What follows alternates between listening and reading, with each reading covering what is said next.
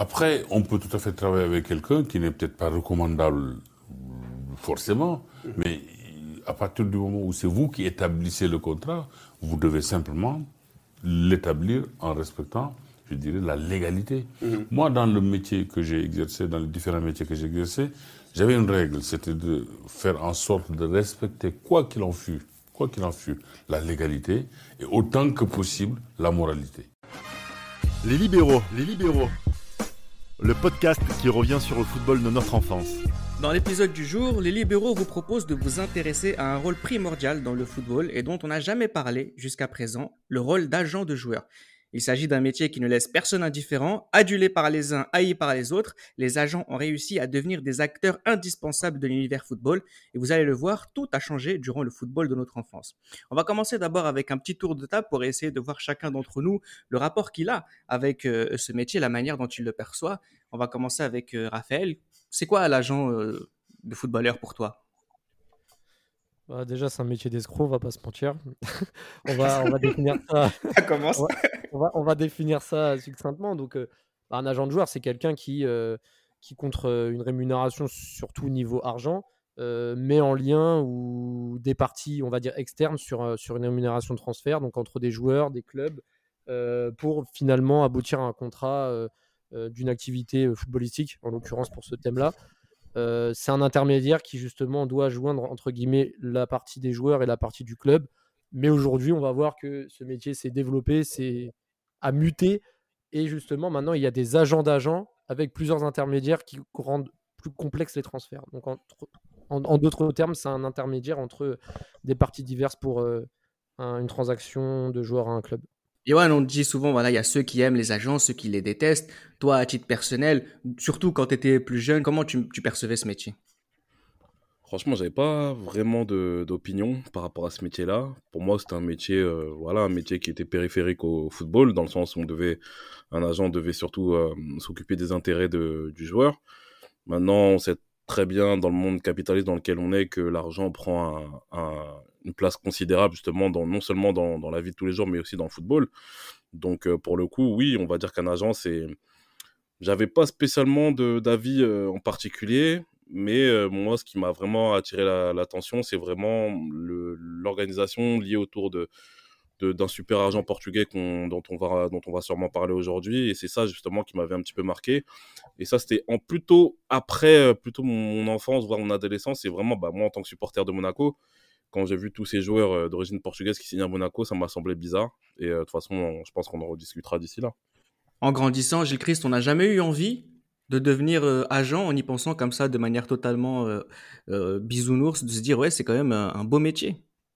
Non, c'est les on va dire, c'est les jeunes générations qui ont envie de devenir agents, alors que nous, je pense que on a surtout rêvé à devenir joueur de football. Voilà, je pense que c'est, euh, euh, là le tout l'intérêt qu'il y a entre le football, euh, business qui domine et qui régit aujourd'hui le monde du football et aussi, voilà, le football de notre enfance. Le rôle d'agent à ce niveau-là, c'est quelque chose que l'on voit où, on on met pas forcément le mot agent euh, dans, notre esprit. Moi, je me rappelle que quand mes oncles ou mes, voilà, donc mes parents parlent euh, de quelqu'un qui représente un, joueur, ils parlent de manager. Et ça sonne mieux peut-être. Hein, voilà, donc se dire que voilà, on, essaie, on essaye de gérer les intérêts, les affaires d'un joueur quand il signe un contrat. On essaie de me l'expliquer euh, comme ça. Ça avait l'air d'être intéressant.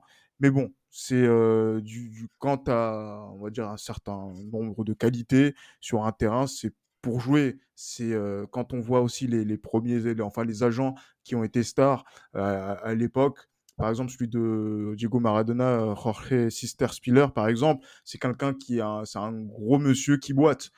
Voilà, j'ai pas envie de, m'identifier à un mec comme ça. Comme par exemple, on va parler aussi d'un d'un agent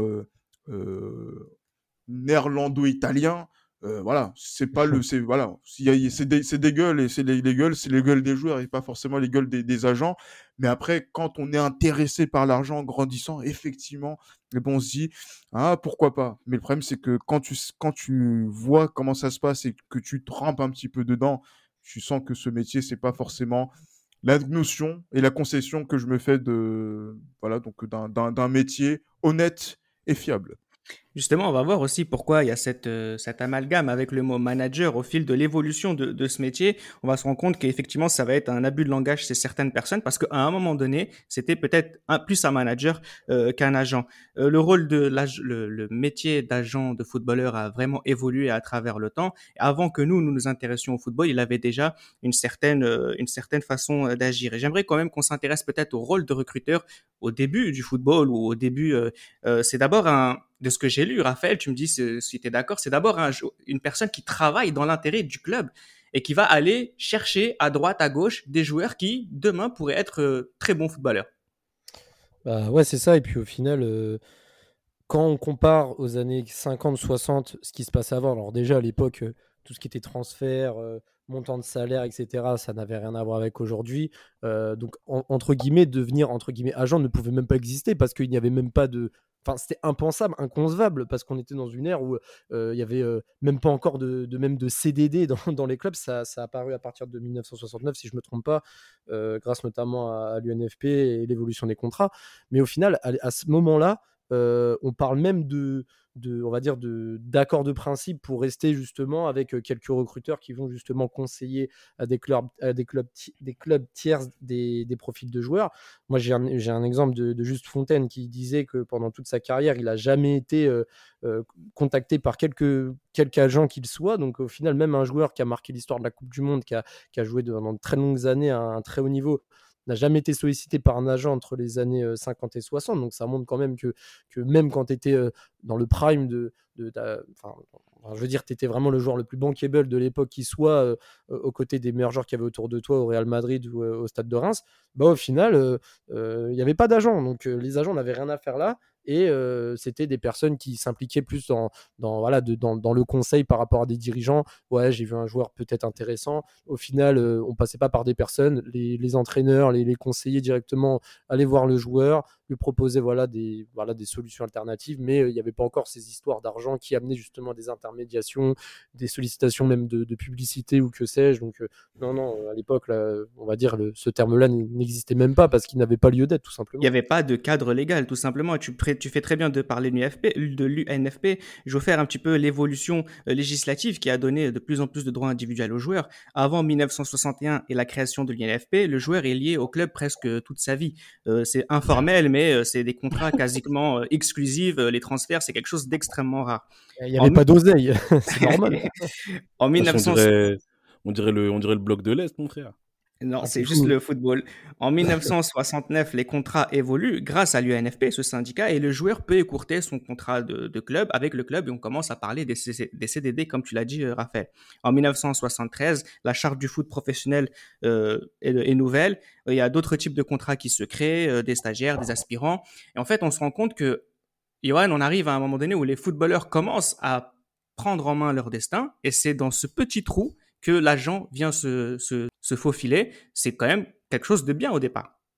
Bien sûr, c'est vrai que c'est une certaine euh, libéralisation du, du, du, poste de. Enfin, déjà du, du métier de footballeur. Déjà, le fait que les joueurs aient euh, la possibilité de pouvoir prendre en main leur propre destin, donc choisir les clubs dans lesquels ils veulent évoluer euh, dans la mesure du possible, c'est une super chose. Et c'est clair que les agents, justement, ont un rôle prépondérant pour la mise en relation, justement, entre, notamment entre le, joueur et le club qui veut quitter, et aussi pour le coup, le club où il veut aller. Donc, non, il est clair que l'agent a un rôle qui devient de plus en plus important, même si, on je pense qu'à cette époque-là, on est encore à des années-lumière de penser le rôle omni- omniprésent et limite omnipotent qu'il qui va avoir dans le football.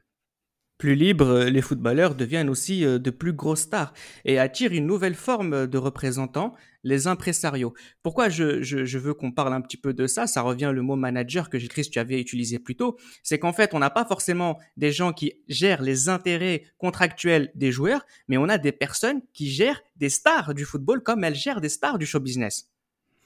Oui, effecti- effectivement, parce que euh, le métier n'est pas forcément, euh, on va dire, en vogue, hein, donc euh, notamment dans le milieu du sport, en tout cas en France, euh, à, ce niveau-là. Et c'est vrai qu'on a parlé de, de- de- ces joueurs qui ont été des pionniers comme Raymond Coppa. hein, donc là, c'est vrai que Raphaël avait parlé de Real Madrid et du Stade de Reims. Je pense qu'il faisait référence à Raymond Coppa à ce, niveau-là, et qui a permis de pouvoir faire avancer le droit des joueurs. donc à travers l'UNFP. Mais c'est vrai que voilà, sur cet aspect de l'impresario, voilà, l'impresario, voilà, on parle, on, parle de, on parle de quoi On parle de Dalida, euh, on parle de, de, quoi On parle de, de, de, de, j'allais dire de Johnny Sardou, de, de, de, Sardou, de, Mireille Mathieu. Non, on, on parle de Coluche. oui, mais ça, ça, ça viendra après. Mais bien, bien sûr, mais j'allais dire euh, quasiment tous. Mais, euh, mais voilà, si, on parle vraiment quand même de, de, de gens qui, donc, voilà, qui font l'Olympia, comme si on parlait, alors qu'on parle de, de personnes qui sont sur des pelouses de, avec des crampons et qui sont sur les terrains. Donc, et par la même occasion, on se rend compte que ce sont aussi des personnes qui ne connaissent pas grand-chose quand même au, milieu du football et surtout qui doivent traiter avec des personnes qui sont des personnes paternalistes qui, voilà, dans, les clubs, avec le gros ventre, se, se permettent de pouvoir gérer un club comme si c'était un club de papa. Ah, bien, sûr. Claude Et c'est ça. Et là, là on, commence à rentrer dans, dans, dans, dans, un, dans un cadre beaucoup plus élevé, mais vraiment le football des années 60-70, honnêtement, même Platini, quand il est, il a amené à, être le, joueur qui va signer peut-être à la, qui va signer à la Saint-Etienne, il y a, beaucoup d'amateurisme et l'amateurisme il s'exprime aussi à travers le métier d'agent et voilà on essaie de trouver les meilleurs intérêts pour le joueur de, le faire sortir aussi de ces sphères qui sont liées au, donc au, football en fait au terrain de foot. Par exemple Michel Platini voilà donc quand on le retrouve pour faire de la publicité pour voilà donc du jus de fruits il rentre dans les foyers des Français c'est ça, je pense, le seul apport positif qu'a pu apporter ces impresarios. Mais au-delà de ça, euh, voilà, sur le placement d'image, on est encore loin de ce qui va se passer 20 ans après, 30 ans après.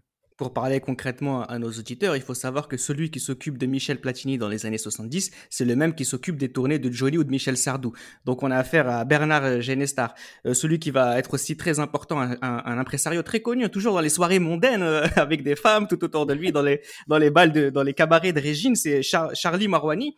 Et Charlie Marouani, qui est l'impresario de Jacques Brel et de Barbara, c'est l'impresario, enfin l'agent de Zinedine Zidane avant 1992. Donc pour les gens qui, se, qui souvent disent que Zidane n'était pas forcément un crack plus jeune, bah, il avait comme agent l'agent de Jacques Brel parce qu'on voulait faire de lui une star. Euh, voilà, donc il faut bien comprendre euh, cette... Il avait le mec. Hein. Ah, il faut garder ça à l'esprit, oui, parce que c'est des dénicheurs de talent avant tout. Ça, c'est des mecs qui récupèrent Dalida à 19 ans, tu vois. Donc c'est quand même assez important de garder ça à l'esprit. Bien sûr, ça concerne que les très très très gros noms euh, dans les fins fonds du championnat de France. On continue avec euh, euh, Bébert, avec le Béret qui conseille le président. je dis ça avec de l'humour, mais c'est un petit peu plus ou moins ce qui se passe. Et en fait, tout ce qu'il mérite de toute façon. Oh, c'est c'est frère. Non, mais euh, après, c'est vrai qu'il y a la, professionnalisation du métier d'agent qui va venir à partir euh, des, années 90. On va assister justement chez les footballeurs à un besoin d'être représenté. Et en 1992, vous avez la mise en place de l'obligation de déclaration des intermédiaires sportifs officiellement, en France du moins, dans la suite des, des autres pays, le métier d'agent est né. Donc c'est quand même assez récent. Donc c'est pour ça que c'était important pour nous les libéraux d'en parler parce que on a connu le football à un moment où le métier d'agent a commencé à, se développer. Ouais, mais en fait, Reda, je pense que vous l'avez tous remarqué, au final, le métier d'agent va de pair avec l'évolution du sport business et la mondialisation du football, c'est-à-dire l'apparition des droits télé, l'apparition aussi, bah, il y a eu la première ligue aussi qui arrive plus ou moins à cette période-là, la Race Bosman qui arrive plus ou moins à cette période-là, la, on va dire la démocratisation du football, l'apparition des, des, Giresse, même des Pelé qui faisaient des pubs pour l'auto sportif pour la télévision française dans les années 80.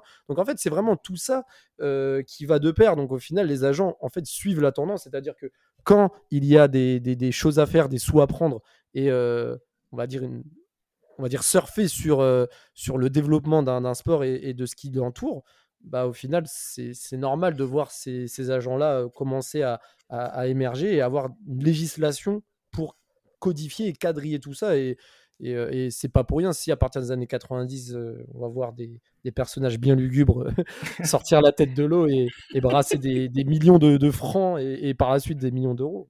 Oui, parce qu'effectivement, ce, ce football qui évolue a créé un besoin et ce besoin est venu être euh, pris par, par les agents. En 1994, c'est la création de la licence FIFA avec, la, avec laquelle, euh, enfin, qu'il faudra payer 200 000 francs euh, suisses à l'époque hein, et de réussir un examen. Cet argent, cet apport va être enlevé par la suite. On verra quelles, sont, quelles en seront les, les conséquences. Je parlais tout à l'heure de Charlie Marwani qui était l'agent de Zinedine Zidane de Luis Fernandez aussi euh, jusqu'en 1992. Celui qui va prendre la suite de ce joueur, c'est Alain Migliaccio. Euh, il est aussi celui qui a importé euh, l'activité d'agent de joueur concrètement dans la pratique à partir des années fin des années 80. Alain Miaglicho, j'écris, je ne sais pas si tu, pourras en parler quelques instants, c'est le premier pape des agents de footballeurs en France. Oui, clairement, parce que voilà, Alain Migliaccio, effectivement, donc. Migliaccio, on dit. Oui, pour les Italiens, voilà. je pas parle pas. Euh, c'est en France. Oui, bien sûr. Donc, euh, du, coup, euh, non, non, c'est quelqu'un qui a, on va dire, beaucoup fait pour démocratiser ce, ce, métier d'agent. Et c'est vrai que ça va être lui qui va par la suite, sur la génération qui va être après l'arrêt Bosman, donc va essayer de, pouvoir mettre en place, on va dire, ce métier d'agent ici en, en, France. Et surtout, parce que c'est vrai qu'il y a un transfert qui est assez important où euh, voilà, Zinedine Zidane passe de Cannes qui est voilà donc de Cannes aux, Girondins de Bordeaux qui euh, voilà, qui sont amenés à remonter en, première division. Et c'est un espoir du football français sur lequel justement il met la main. Et c'est vrai que de cette relation qu'il y a eu entre Zidane et Alain euh, Migliaccio a, donc donc a abouti à tout ce que l'on va voir de Zinedine Zidane en tant que euh, on va dire en tant que, joueur, en termes de contrat, en termes en tant que en tant que marque aussi également. Et euh, on va dire que c'est euh, on va dire ce, type de, joueurs qui ont enfin ce type de joueurs qui ont influencé par la suite d'autres avec voilà le fait d'avoir cet agent et cet agent va être clairement devenir l'agent des agents en, France. même s'il y avait d'autres joueurs comme Dominique Rocheteau qui représentait les intérêts de certains joueurs. Par exemple, je ne sais pas si vous l'avez vu lu le livre de Jean-Jacques Idley, celui qui lui parle, par exemple, qui lui, voilà, qui lui présente les offres du Paris Saint-Germain et de l'Olympique de Marseille à Jean-Jacques Idley, c'est Dominique Rocheteau. Donc, c'est vrai qu'on est dans un, dans, un corps de métier où il y a des anciens joueurs de foot qui, qui y sont, et Alain, Alain Migliacho est aussi un ancien joueur qui connaît les intérêts de ces joueurs-là et qui va essayer de monter petit à petit euh, les, choses en, leur faveur. Et ce qui va être déterminant, ça va être le changement de la, législation au niveau européen, le traité de Maastricht en 92, l'arrêt Bosman en 95, et ainsi de suite, et qui va amener à, à vraiment de profonds changements et au, développement de, ce métier. Mais là, ce qui est intéressant avec euh, cet exemple et comment il a accompagné Zinedine Zidane, c'est qu'on a affaire à quelqu'un qui connaît son métier, comme Rocheteau. C'est plus la personne qui va aller faire euh, des pubs pour je sais quel jus, de fruits, comme ça a été fait par les années précédentes. Et c'est ça qui est aussi euh, très important, c'est de voir que maintenant, le métier d'agent se professionnalise et on sait à qui on a affaire. Alain Bialichaud qui continue de s'occuper des, affaires de Zinedine Zidane encore aujourd'hui. Hein. Donc le gars, ça fait quasiment 30 ans qu'il est dans l'univers football et aujourd'hui, bah, il parle avec des nouveaux, des nouveaux clubs comme le Paris Saint-Germain ou je ne sais quoi pour je ne sais quel autre, quel autre sujet.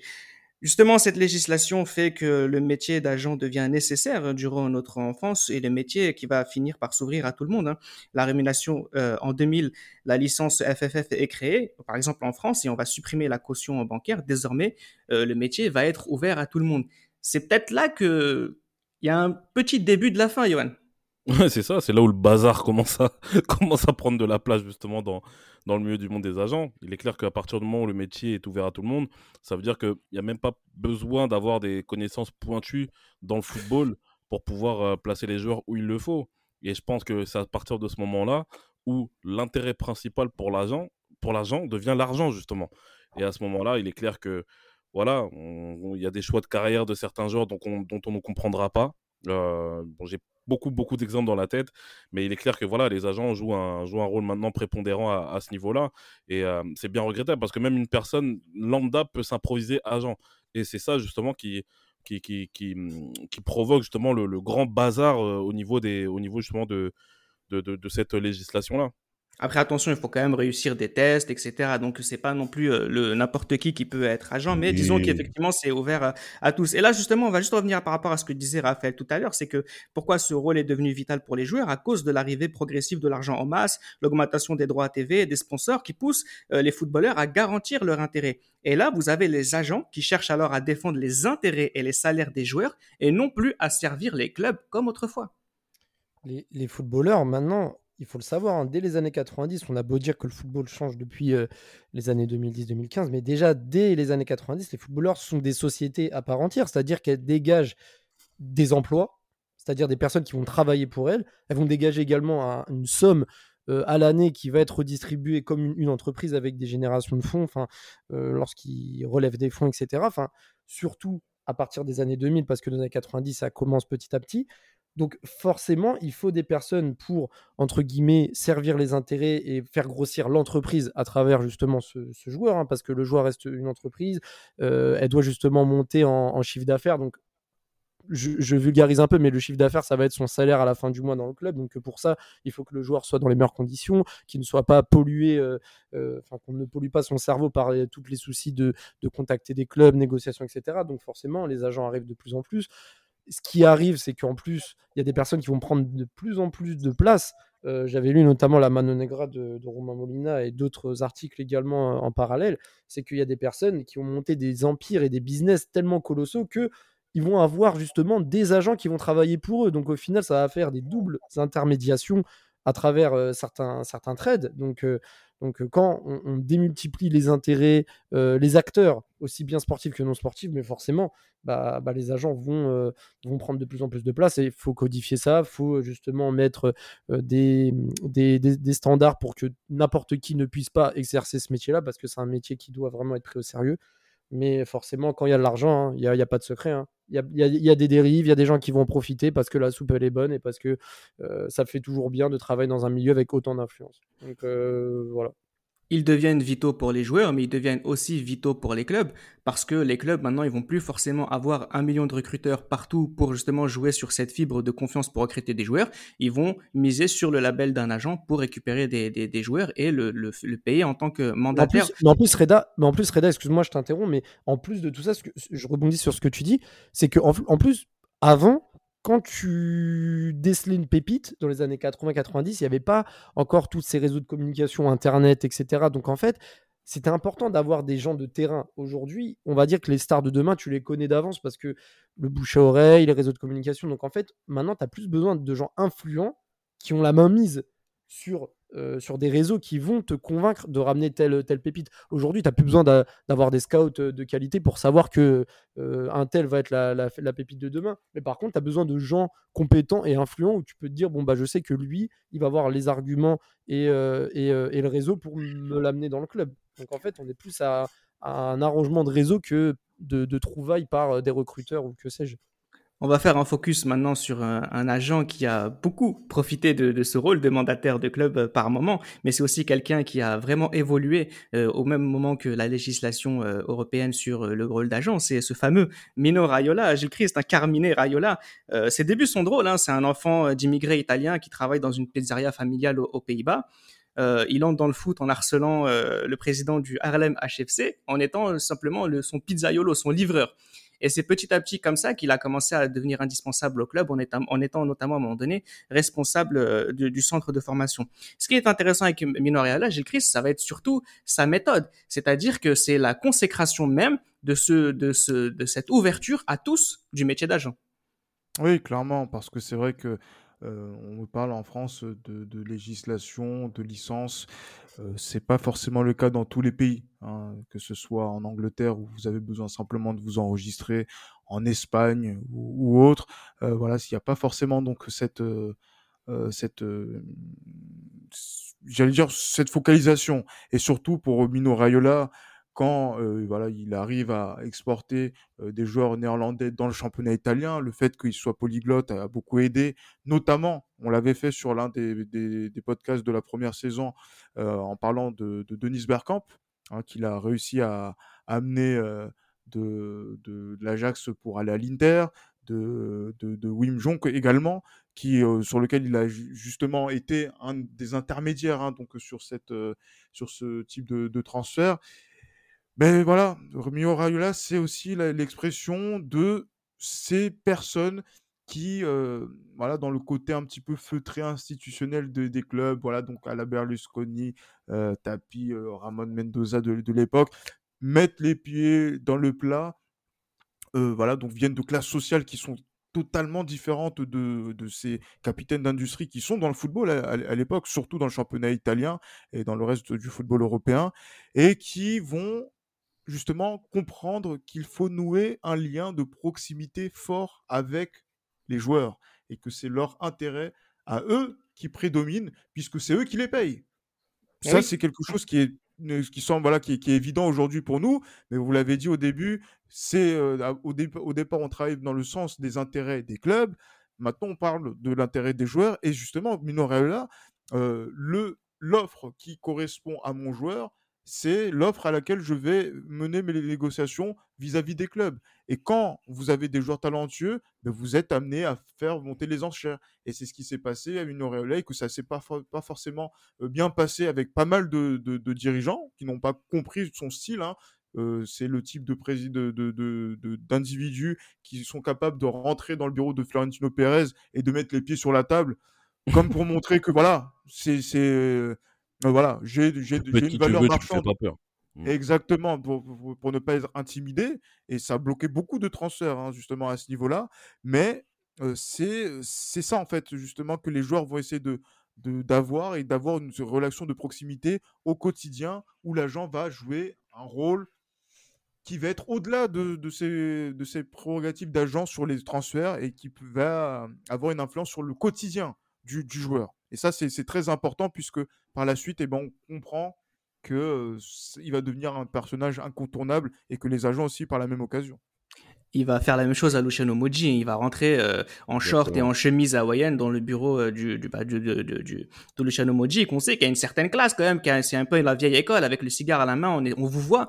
Euh, Rayola, pas du tout. Il faut bien comprendre. Hein, Rayola, on a affaire à un plouc un plouc qui, est, qui, est, complètement différent de la manière de, de, de, du monde, de la classe sociale des autres. Mais qui est très très puissant aussi, qui est très puissant dans le monde du football et, et surtout à, travers les joueurs justement dont, dont, il, dont, il, dont il chapeautait pour le coup, vu qu'il nous a quittés il y a, il y a pas très longtemps. Mais euh, pour la petite anecdote, il y a aussi, cette, euh, il y a aussi le, le fait qu'il est euh, shooté dans, dans un ballon en attendant le transfert d'Ibrahimovic à la Juve il est shooté dans, il a shooté dans un ballon dans, dans le bureau de Luciano Moggi et il était en train de péter les plombs en fait parce que et il a tout retourné cet été 2004 là, il a tout retourné dans le bureau de, Luciano Moggi, mais au final voilà, on sait, ce que ça a donné à la fin pour ce qui est du transfert de, Zlatan à la Juventus. Mais pourquoi, mais pourquoi Reda, euh, au final, les, personnages comme, euh, Rayola n'ont pas besoin d'arriver, d'essayer de, de, se faire passer pour quelqu'un d'autre? C'est qu'au final, qui gère aussi les clubs, qui, les personnes qui s'occupent et qui sont à la tête de tous ces clubs aujourd'hui sont des personnes qui, qui, franchement, pour la plupart, ne connaissent pas grand-chose au football et sont très axés business, donc euh, vont plus faire confiance à, on va dire, des, des institutions euh, dans le domaine. Ils vont, euh, voilà, ils vont plus être impressionnés par un charisme et par la débrouillardise et, l'aura d'un Rayola que peut-être quelqu'un qui aura peut-être moins d'influence, mais qui va plus connaître sur le plan football. Donc le mec, il arrive comme ça. Enfin voilà, moi je trouve que euh, euh, sur, sur, tout ça, ça m'étonne vraiment pas. Et au contraire, je pense que s'il avait adopté une autre méthode, ça aurait certainement pas marché, surtout avec cet écosystème du football euh, qu'on connaît, enfin même depuis les années 2000. Donc, donc en tout cas, c'est pas vraiment étonnant de voir tout ça. Et puis, puis quand tu vois aussi par la suite les joueurs qu'il va ramener, et moi, ce qui m'a vraiment choqué mmh. pour Rayola, je peut-être les étapes, mais, mais c'est vraiment le transfert de Paul Pogba. Quand tu vois que le mec, il a réussi à choper presque 40% de la somme du transfert, presque 50 millions, parce que à la fois il était agent de la Juve, à la fois agent de Manchester United et à la fois l'agent du, joueur. Je me dis mais le mec, enfin moi, je trouve que c'est vraiment du génie. Il faut ne pas avoir uniquement que le, talent de, de, négociation, de prestance, de, de réseautage, etc. C'est que là, il y a un moment donné, quand tu arrives à faire des coups comme ça sur un seul transfert, c'est que tu as, as, du talent et, et, la force des choses a fait qu'il en est arrivé là aujourd'hui et chapeau à lui. Et puis il faut voir comment, comment il a volé Paul Pogba, son ancien agent. Hein. Il l'a volé vraiment euh, d'une manière euh, incroyable. Et je me rappelle même, Paul Pogba, il avait un problème, il, il, avait eu des problèmes avec son ancien agent qu'il avait poursuivi, il me semble. Et euh, je ne sais pas si vous l'aviez vu à l'époque, c'est cette image, en fait, suite à la signature de Pogba à la Juventus, où, justement son ancien agent l'attendait pour je faire je ne sais quoi. Et Mino Raiola prend Paul Pogba par l'épaule et dit Viens, viens, t'auras plus besoin de lui, viens, etc. Donc le mec vraiment qui narguait jusqu'à la fin ses opposants par rapport à ça. Et c'était vraiment un sacré personnage, euh, Carmine Raiola. C'est un monde sans pitié, on en reparlera tout à l'heure, qui peut parfois, euh, presque dans le cliché, surtout avec quelqu'un comme Mino Raiola et sa, façon d'être, euh, ça fait penser à des films de mafieux, hein, il faut dire la vérité, avec ce vol de joueurs envers les autres agents. On verra tout à l'heure un autre grand spécialiste du vol de joueurs euh, en, la, en la personne de, de Georges Mendes. Moi, je voudrais juste parler quelques secondes aussi de, Mino Raiola. Alors, petite précision, tu as parlé du transfert de Manchester United, tu as dit agent de Manchester et agent de la Juventus. Il est mandaté par la Manchester et mandaté par la Juventus et il est agent euh, de Paul Pogba. C'est important de, de faire euh, la nuance et c'est comme ça qu'il a réussi à, à, gagner son argent parce que euh, pour aller contre une, une idée reçue, l'argent que gagne l'agent, ce n'est pas sur le montant du transfert, mais sur le salaire annuel brut négocié pour le joueur. C'est ce que disait J. tout à l'heure, d'où l'importance de soigner les intérêts euh, du footballeur. Et le meilleur dans ça, c'est Mino Raiola. Mino Raiola, le, celui qui en fait le meilleur témoignage, c'est euh, Brian Roy. Brian Roy, en 1992, il signe à Foggia. Et celui qui s'occupe de ce transfert, en tout cas en, guise d'intermédiaire ou de facilitateur, grâce notamment à son langage, c'est Mino Raiola. Et Brian Roy, la première chose qu'il dit, c'est que c'est un mec, il l'a accompagné tout le temps, il l'a appelé H24, il était toujours à côté de lui, il a consolidé son amitié avec Roy. C'est ce qu'il avait fait aussi avec euh, Zlatan Ibrahimovic. Zlatan Ibrahimovic, la première chose qu'il lui a dit, c'est arrête tes voitures, arrête tes montres, arrête tes vestes en cuir, concentre-toi sur le terrain. Et quand Zlatan Ibrahimovic a eu des problèmes euh, quasiment de raciste avec le vestiaire de, de, de l'Ajax Amsterdam, sur lequel, sur celui sur lequel il pouvait compter, c'était Minariola qui lui a, qui a défendu ses intérêts euh, à la perfection. Ouais. À Foggia, c'était Zdenek Zeman le, le, coach et Zdenek Zeman l'a mis en, en, en, relation avec Pavel Nedved. Les deux sont tchèques et le transfert aussi de Pavel Nedved à la Juventus en tant que successeur euh, de Zinedine Zidane, c'était aussi un, un coup énorme de la part de, de j'allais dire de, de Gino Baggio, pardon, le racisme, de, de, de, Mino Raiola. De Mino Raiola. Mais il a, il a, il a un portefeuille de, de, de joueurs qui, qui était incroyable. Hein. Il avait un portefeuille incroyable de joueurs. De clubs aussi. Néerland... Et les petits néerlandais aujourd'hui, voilà, la nouvelle génération de joueurs néerlandais aujourd'hui qu'on voit comme les De Ligt, comme les. Euh, comment il s'appelle Comme De Jong aussi, il me semble, comme Gravenberch aussi. C'est Mino Raiola qui, qui chapeaute tous ces joueurs-là. c'est incroyable. Honnêtement, c'est incroyable. Et vraiment, comme tu l'as dit, on a bien fait le, on a bien fait d'appuyer dessus. C'est vraiment en fait ce qui font que les joueurs ont une confiance limite aveugle en ce mec-là. C'est de par la confiance qui, bah, justement, qu'il leur, leur donne et de par la proximité en fait qu'il instaure avec ses joueurs. C'est vraiment Mino c'est vraiment, c'était vraiment pour le coup le grand frère de, de, de, de ses propres joueurs, quoi. Et c'est pas tout le monde qui parle cette langue, hein, Gilles Christ. Hein. Gilles Christ garde la parole. On va parler peut-être ouais. d'exemples français avec, euh, j'allais dire, le, le plus puissant, c'est Bernès. Qu'est-ce que t'en penses? Le ouais, plus connu, du moins.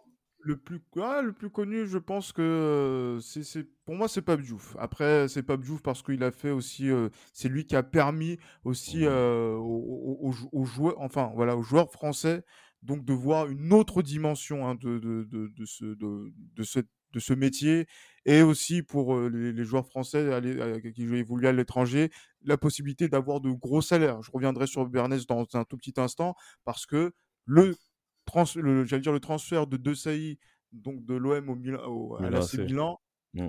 Ça s'est ça s'est fait justement donc avec Pape Diouf qui a négocié à la table de euh, voilà donc de, de, Breda et de et de Galliani en, entre autres et euh, ça a été une, une, négociation, une négociation âpre. Et c'est vrai que c'est lui justement qui avait un portefeuille de joueurs qui était assez grand. Moi c'est comme ça que j'ai découvert aussi Pape Diouf en tant que en tant qu'agent. On en revient, on reviendra après.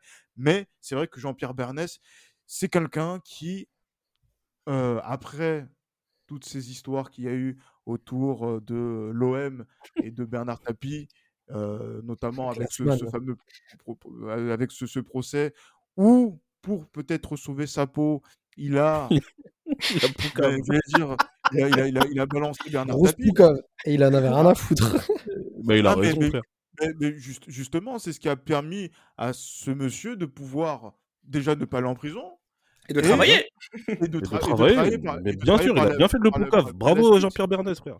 Non, mais...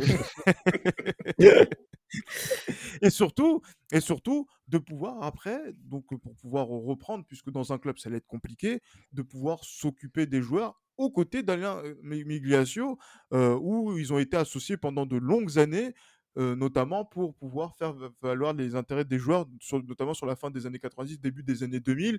Et moi, je me souviens de voilà d'une interview où comment dire, j'avais où je, je, lis une interview de Florian Maurice, je pense à Nams hein, qui aime beaucoup ce, joueur, et voilà qui, qui disait qu'à l'Olympique de Marseille, il avait eu des problèmes parce que son agent était Jean-Pierre Bernès au moment où on était dans l'époque de Tapis 2. Hein, je ne sais pas si vous vous souvenez, oh l'époque où Bernard Tapie est complètement, complètement KO, Il ne comprend plus rien à ce qui est en train de se passer. Et justement, mais il y a toujours cette inimitié entre, entre les deux qui s'est estompée sur la fin de la vie de Bernard Tapie.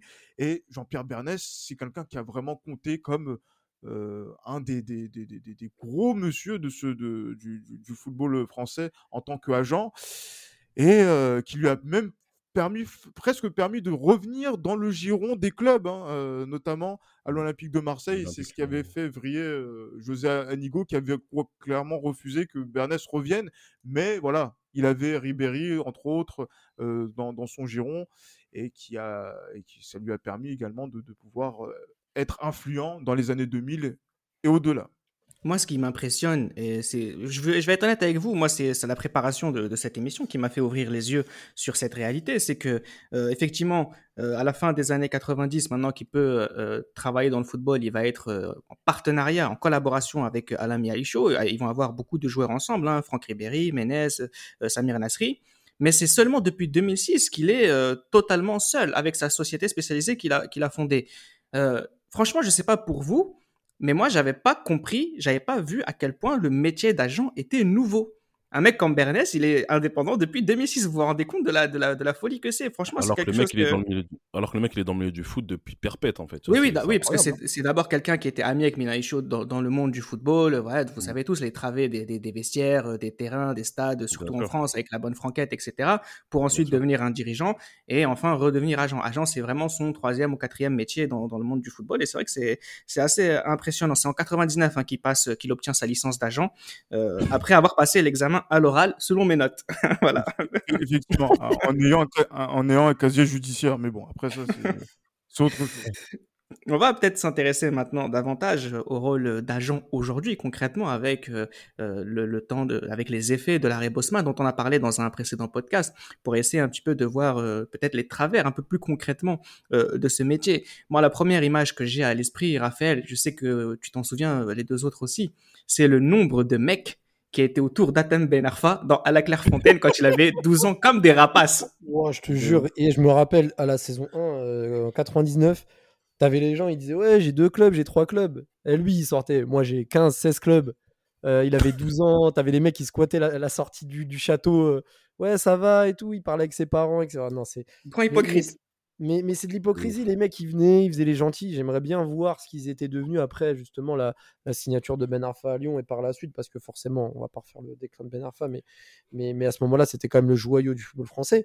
Mais il y a trop de gens qui, qui, qui, tournent autour du, du, du, football même, alors je vais même sortir une anecdote hein, qui sort un peu de ce cadre-là, mais même des personnes qui, qui n'ont aucun diplôme, aucun lien avec ce métier d'agent, qui vont justement profiter, s'auto-proclamer agent je vais, je vais un peu brûler les étapes, mais, mais vraiment l'anecdote, moi, qui me, qui me trouve le cul, je, je, je, vais vraiment pas ménager mes oh. mots, c'est celui de, de Hakim Amouche, euh, qui était le chauffeur de, de Grégory Vanderville, qui squattait ah. les, les, les, terrains euh, d'entraînement du Paris Saint-Germain au cours des loges entre 2012 et 2020. Le mec, de base, c'est un chauffeur. Il est monsieur tout le monde. Il a réussi en faisant croire à des jeunes joueurs, euh, notamment Tanguy Kouassi, Bernet et, et Jean-Kévin Augustin, que ouais, je suis agent de Grégory Vanderville, t'inquiète, je vais te conseiller, machin, machin. Il a fait signer des joueurs alors que le mec, c'est un chauffeur. C'est-à-dire que n'importe qui. Mais c'était qui l'agent de Vanderville Bah, c'était. Euh, non, je, je sais pas. C'était Mino Raiola. Ah bah ouais, en plus je suis con, bah ouais, c'est un néerlandais, évidemment.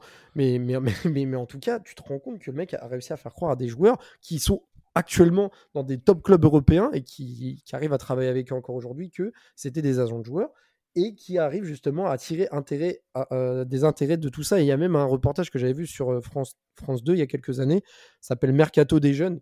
Et en fait, mmh. tu vois que même des, des gens lambda faisaient des parcours, euh, aller juste, jusqu'à des, des, des, villes comme Nantes, Toulouse, Rennes, etc., pour conseiller des joueurs sans forcément prendre de cachet, mais derrière en se disant bon bah si le joueur que j'ai trouvé dans son petit club par la suite perce, il aura peut-être une reconnaissance et me donnera de l'argent par la suite. Donc en fait, il y a des gens vraiment qui s'autoproclament agents et, euh, justement qui sont présents partout. Donc déjà, ce métier-là se démultiplie aujourd'hui, tu, en vois de plus en plus. Et même des gens qui ne le sont pas veulent s'autoproclamer. C'est-à-dire qu'avant, il y avait 2-3 personnes dans des, dans des transferts. Maintenant, il y en a 25 à 30. Enfin, je, enfin, c'est un truc de malade. Et à l'époque, déjà, dans les années 90-2000, il y avait déjà énormément d'agents, et même pas que, qui zonaient les terrains des, d'Île-de-France et des grandes villes pour justement repérer le, futur, futur Zidane de demain. Et, et ça m'étonne pas du tout on, a, on est dans un monde aussi, euh, je parle un peu comme un vieux con, mais c'est un peu la réalité, c'est que quand on sait que euh, la législation euh, le permet, on voit des joueurs qui,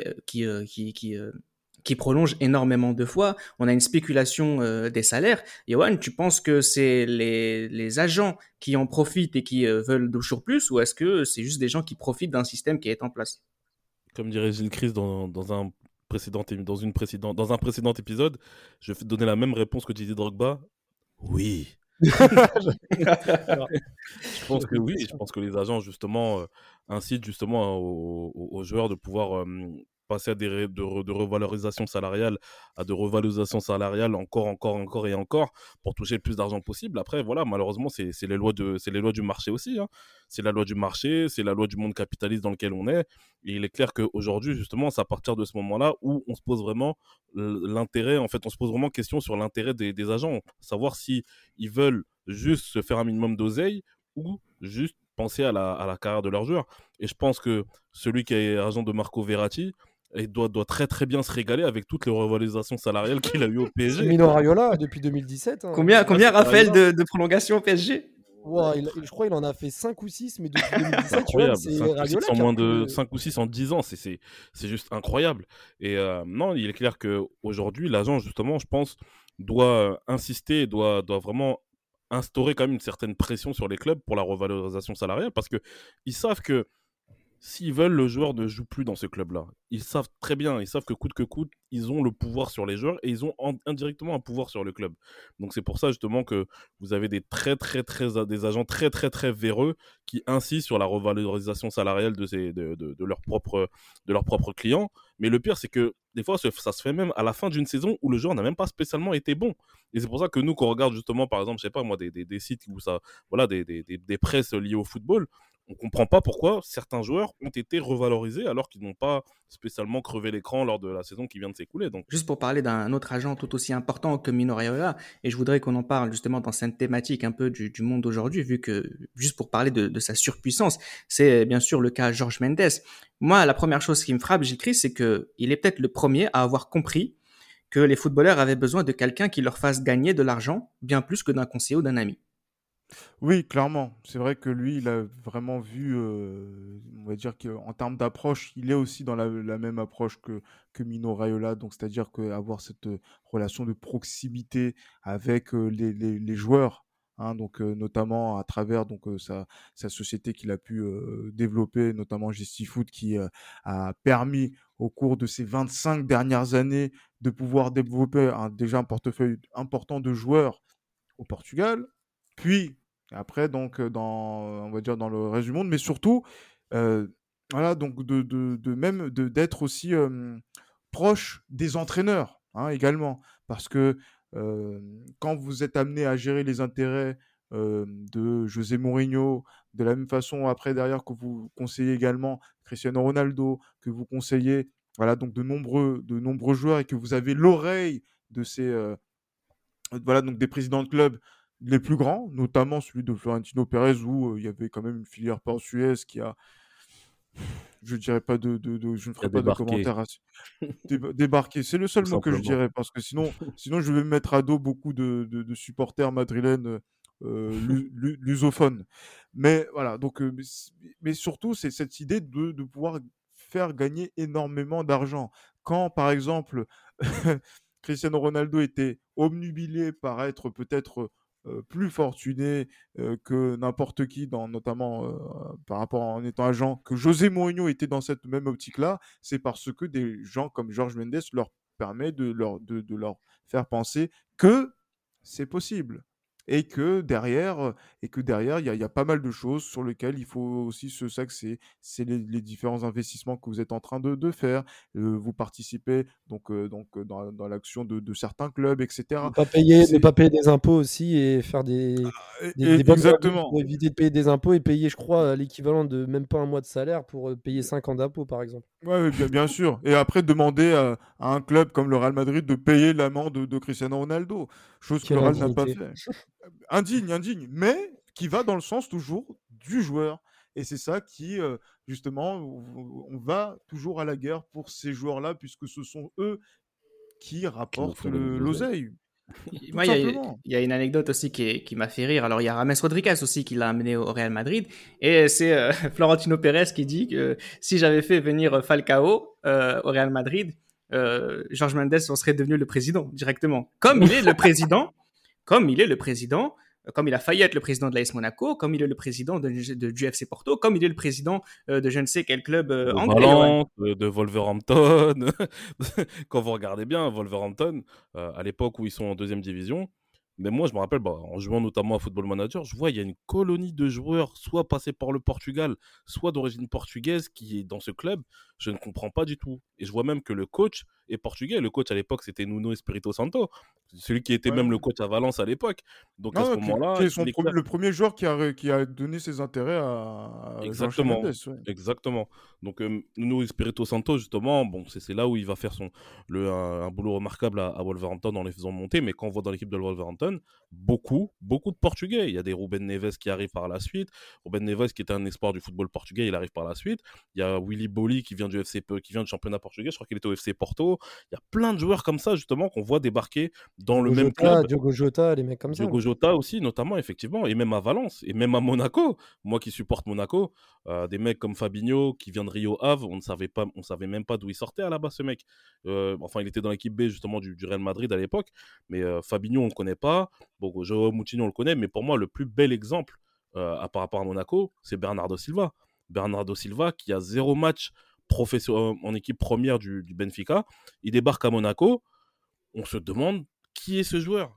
Et après, voilà, il est clair que même si c'est vrai qu'il y a eu beaucoup d'échecs, comme notamment euh, André Gomez à Barcelone, euh, il est clair que quelqu'un comme Bernardo Silva, justement, représente l'un des meilleurs ambassadeurs justement du groupe de, de, de George Mendes à ce niveau-là. D'ailleurs- D'ailleurs, Wolverhampton, euh, pour l'anecdote, hein, carrément, il y a eu tellement l'emprise des Portugais que même euh, leur maillot extérieur, je crois, la saison dernière, était euh, rouge et vert, couleur Ah ouais. Portugal, alors que le Fagnon n'a absolument rien à voir avec les Ouais, couleurs bah ouais. du, drapeau portugais. Et ça, ça, ça, En ça plus, vraiment même au niveau des coachs, hein, j'ai parlé de, j'ai parlé de Nuno Espirito Santo. Il y a aussi Bruno Lage qui était l'entraîneur de, de, de Benfica. Il y a eu euh, Mario Silva aussi, ou je crois que c'est Mario Silva son nom, euh, entraîneur de, ouais, l'ancien entraîneur, je crois, il a entraîné Everton. Et il se trouve aussi qu'actuellement, il est en train de sévir à, à l'Olympiakos. À l'Olympiakos aussi, il y avait une- vous avez une petite colonie de joueurs qui commencent à arriver à l'Olympiakos, qui sont originaires soit du Portugal ou qui viennent du championnat portugais. Mais- Euh, pour parler de Georges Mendes, ce qui est marrant avec, euh, avec la- le parallèle avec euh, Mino Raiola, le pizzaiolo, c'est que Georges Mendes, c'est euh, le gars. C'est- un propriétaire de boîte à la base. Donc, Oh, juste il a la tête, mais il a la tête d'un propriétaire de boîte. hein. Un propriétaire de boîte. Il a aussi vendu des, des VHS euh, juste avant de l'être. Euh, Espiritu Santo qui, est, qui, est, qui, qui l'a fait entrer euh, dans le monde du football avec justement ce, ce monopole au Deportivo La Corogne. Je parlais tout à l'heure de vol. Ouais. Il a volé Cristiano Ronaldo à, à Julio, à Julio Vega. Il y a aussi une anecdote, c'est qu'avec Julio Vega, qui était un grand monsieur, un agent de Luis Figo notamment, bah, ils se sont battus pied-point à un aéroport en, en 2002, Georges Mendes et Julio Vega. Donc voilà, c'est Ah, Je sais pas, mais en tout cas, on, on entend, on entend plus parler de Georges Mendes que de Julio Vega. mais ça, c'est juste pour euh, peut-être faire l'anecdote du. C'est pas une anecdote, c'est juste pour parler deux secondes de, de ce monde en fait sans pitié. Euh, Mino Raiola qui dit à Paul Pogba oublie-le alors que c'est le gars qui le suit depuis qu'il est tout jeune.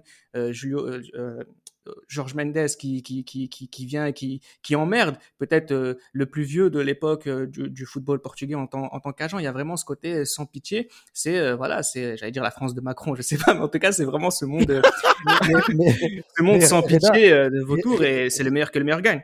Re- Reda, tu sais que là, depuis quelques années, moi j'ai vu un petit peu les anecdotes, des, des dingueries qui se sont passées, mais, mais tu sais que les mecs que tu mentionnes depuis tout à l'heure, ils ont inventé des concepts Rayola a quand même inventé le concept de la commission de non-transfert. C'est-à-dire que si, lors d'une négociation, il n'y a pas de transfert, il touche quand même de la thune. Wouah, T'as un mec. T'as un C'est mec. quoi ça? C'est pourtant perdu en fait. Ouais, voilà, c'est ça. ça, Donc, ouais, dans tous les cas, il est gagnant, même quand Ah ouais, le transfert se fait pas. Il y a, il y C'est a même, Dallas, euh, hein. C'est Dallas, hein. J.R. Ewing, Bobby Ewing, tout le monde, frère. Dallas.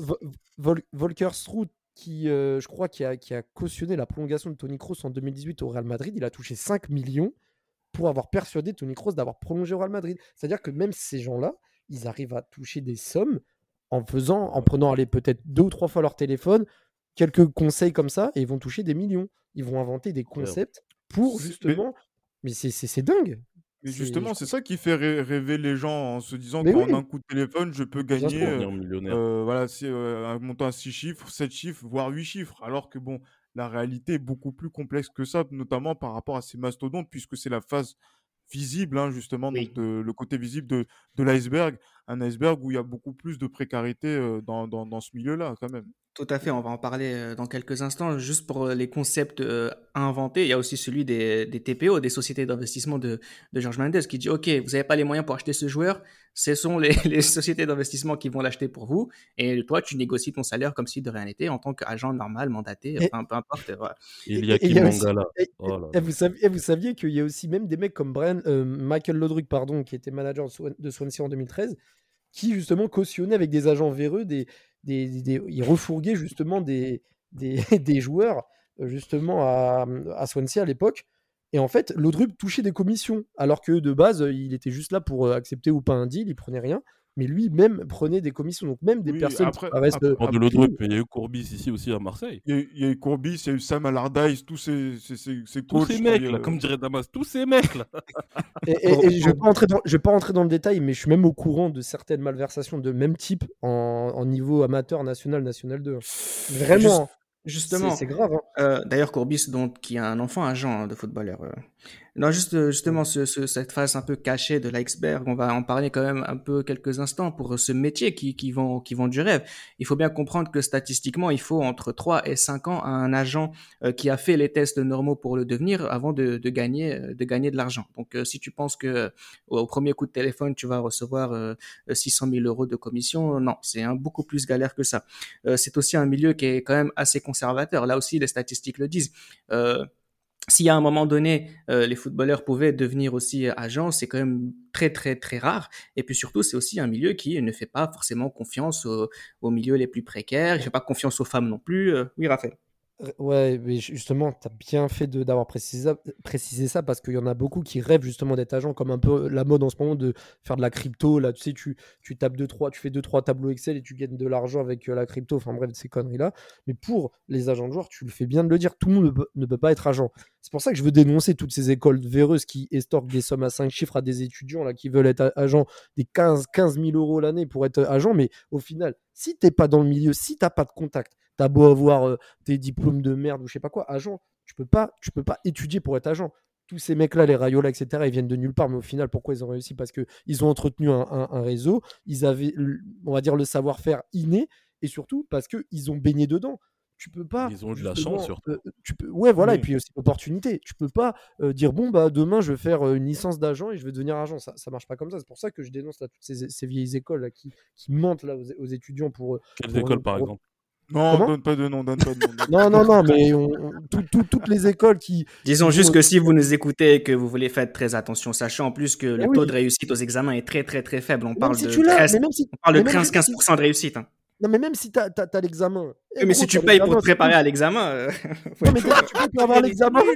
Et même, et même si tu l'as, et, et si t'as pas le réseau, si t'as pas, le- il sert à rien ton diplôme. Ouais, non, c'est clair. Mais comprennent, en fait. attention, mais, mais- mais après aussi, c'est aussi ça, aussi le niveau intellectuel aussi des personnes qui ont euh, la licence est très important parce que maintenant il y a aussi certaines pratiques où par exemple des personnes, sachant qu'ils n'ont pas les, le- les capacités intellectuelles de pouvoir passer euh, cet examen ou sinon le temps de pouvoir le, passer, vont faire en sorte de, de, de- de- de dealer quelque chose avec un, agent agré- agréé qui va être juste un prête-nom, qui va signer, qui va toucher son pourcentage et qui va redistribuer Euh, ça, la, la personne Gilles, qui fait partie du mais de réseau. toute façon, Gilles, façon, Très Gilles, comme subtil en fait, hein, oui aussi. Non, mais comme, comme tu dis, de toute façon, aujourd'hui, tu n'es même pas obligé d'avoir cette licence. Il y en a plein qui sont conseillers sportifs, c'est-à-dire qu'ils n'ont même pas besoin d'avoir cette licence parce que je crois que cette licence d'agent, tu, tu dois l'avoir, je crois, en France et un autre pays. Alors, je ne sais pas si c'est l'Angleterre ou l'Espagne, mais il n'y a que deux pays en Europe occidentale où tu dois avoir une licence. Dans les autres pays, il faut juste mettre une somme et tu peux devenir agent. Donc, il y en a, ils vont juste devenir agent dans un autre pays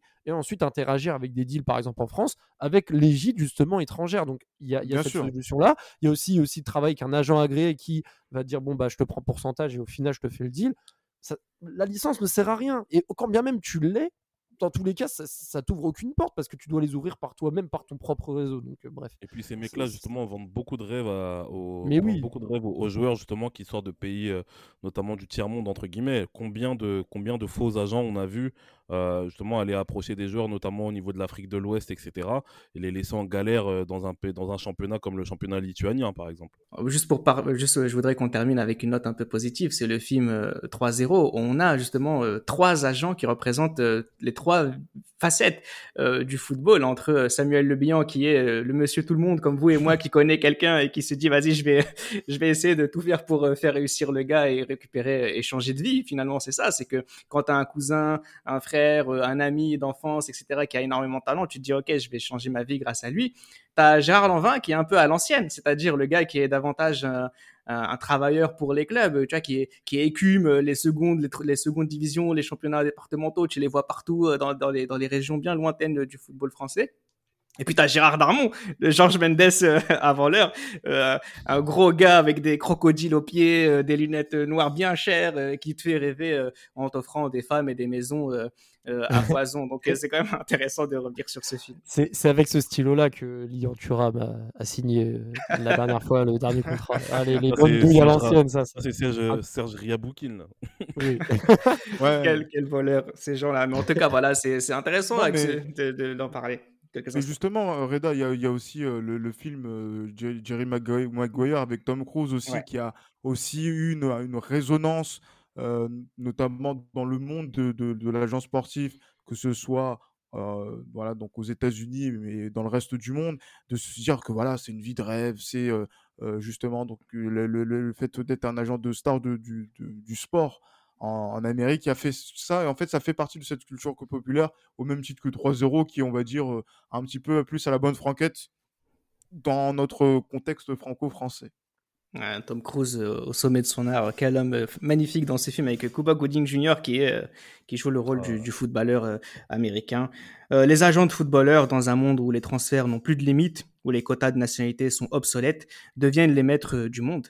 Depuis l'arrêt Bosman, le rôle s'est développé et les plus puissants d'entre eux n'ont aucune limite. Sont-ils pour autant les responsables de la spéculation? Non, ils en profitent. Limiter ou agrandir leur rôle ne peut dépendre que de la régulation du monde des transferts. Une prochaine révolution à voir. C'était Les Libéraux, un podcast produit par Sport Content.